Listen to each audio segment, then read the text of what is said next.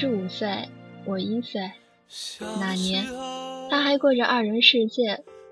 那年我无意闯入了他们的生活。那年他五十五岁。那年我二十岁。那年我开始学习摄影。那年他第一次进入我的镜头。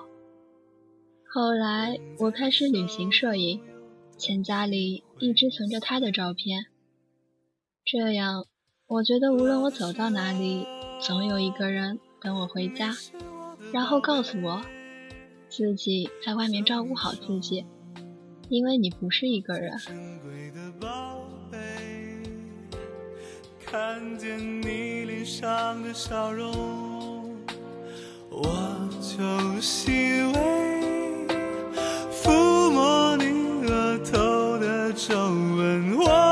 想流泪。嗯，爸爸妈妈，我是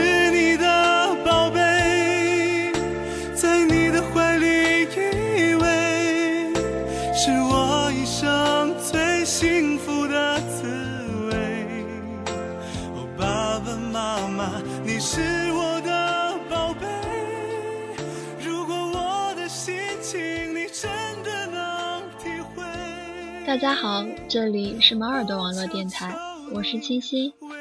在母亲节将要来临之际，今天和大家分享一篇来自夏天的文章，《镜头里的他》。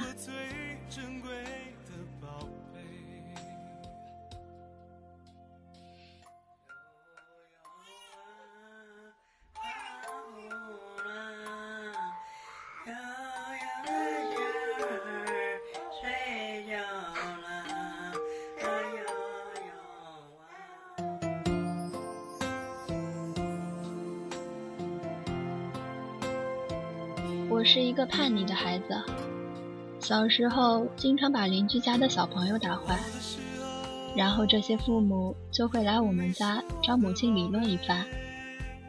我经常惹了事还不知悔改，而且变本加厉的欺负小朋友。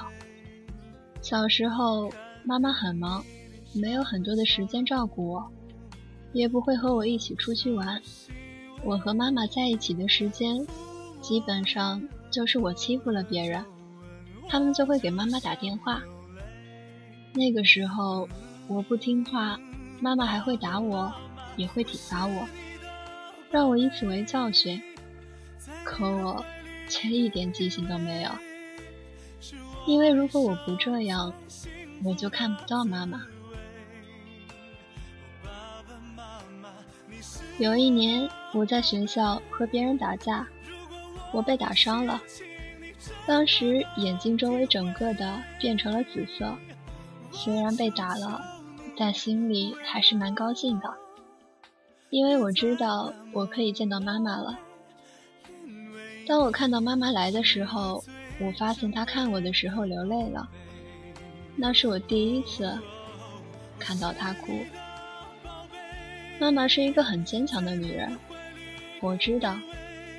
从一岁开始带着我，直到后来找到现在的爸爸。小时候，我和朋友一起玩耍，他们说爸爸不是我的爸爸，我是捡来的孩子。为此和小朋友打过不少架。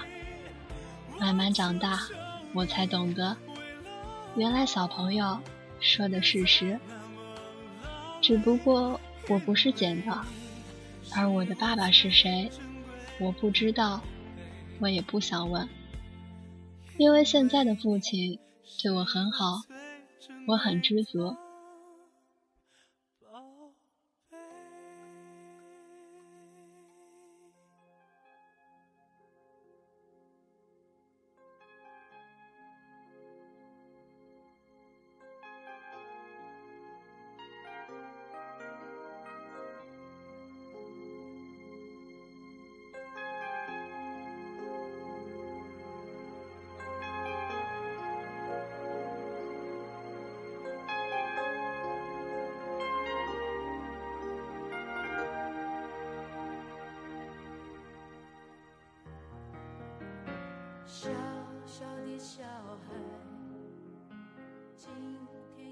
父亲有很多的亲戚家里人多闲言碎语也很多关于我的事情也不少。后来我就搬到外面一个人住刚开始我觉得一个人的世界很好慢慢的自己也会感到孤单。有的时候我也很想回家我也想和爸爸妈妈一起欢声笑语，也会幻想着他们两个人会来接我放学。可是很多时候，我才发现，原来这些。都是奢求。小的时候，总以为和小朋友们打架、欺负他们，我就可以见到妈妈。可不曾想，其实我为他添了很多麻烦。长大了，我变成了越来越省心的孩子。每年过年回家，妈妈总会说：“在外面一个人久了。”你的脾气好了很多，比小时候省心了，知道自己在做什么。那年我二十三岁，我谈了一个男朋友，没谈多久就分了。刚分手的日子，我真的痛苦的要死。给妈妈说起这件事，妈妈说：“这些年你在外面。”我对你很放心，感情的事情，妈妈只能说顺其自然。分手就是分手了，接受这个事实。因为你要做的事情很多，想想以前你一个人在外面，无论什么困难，你可以一个人克服了这些。离开你的人，注定不属于你，所以别伤心，你值得。更好的人来陪伴你。放假回家，我变得沉默了。妈妈说：“咱们去旅游吧，去最近的地方拍拍照、旅旅游。”妈妈收拾好了东西，我们一起去了离家最近的地方。两个人一起吃晚饭、拍照，那是第一次和妈妈一起那么近。我都不知道该用什么词来形容自己的心情，或许这就叫幸福。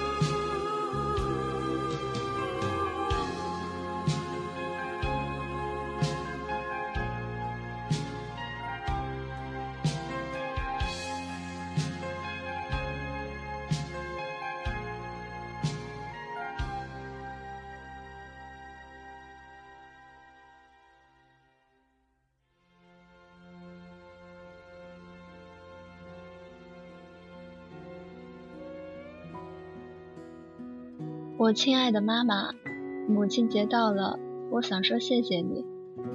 更多的时候，我想给你说我爱你，但请原谅我的声色和性格。这句话我只能通过这种方式说给你听。我知道现在的您正在听我的稿子。这些年我在外面很好，你说你不该让我吃太多的苦，可我很谢谢你。如果不是早在外面一个人那么久，毕业了的我，也许会不习惯自己一个人上班下班，不习惯一个人吃饭坐公交，也或许我自己交水电费、网费等等，也或许我会是个生活白痴，这些也只是或许。现在的我很好，因为我懂得照顾自己。让自己好好生活，您可以放心和爸爸一起幸福的生活，不用担心我，不要觉得对我愧疚。我知道您爱我，当我在路上的时候，我知道您始终在等我回家。当我迷路的时候，我知道前方尽头里，一直有那么一位美丽的女人，在等我回家。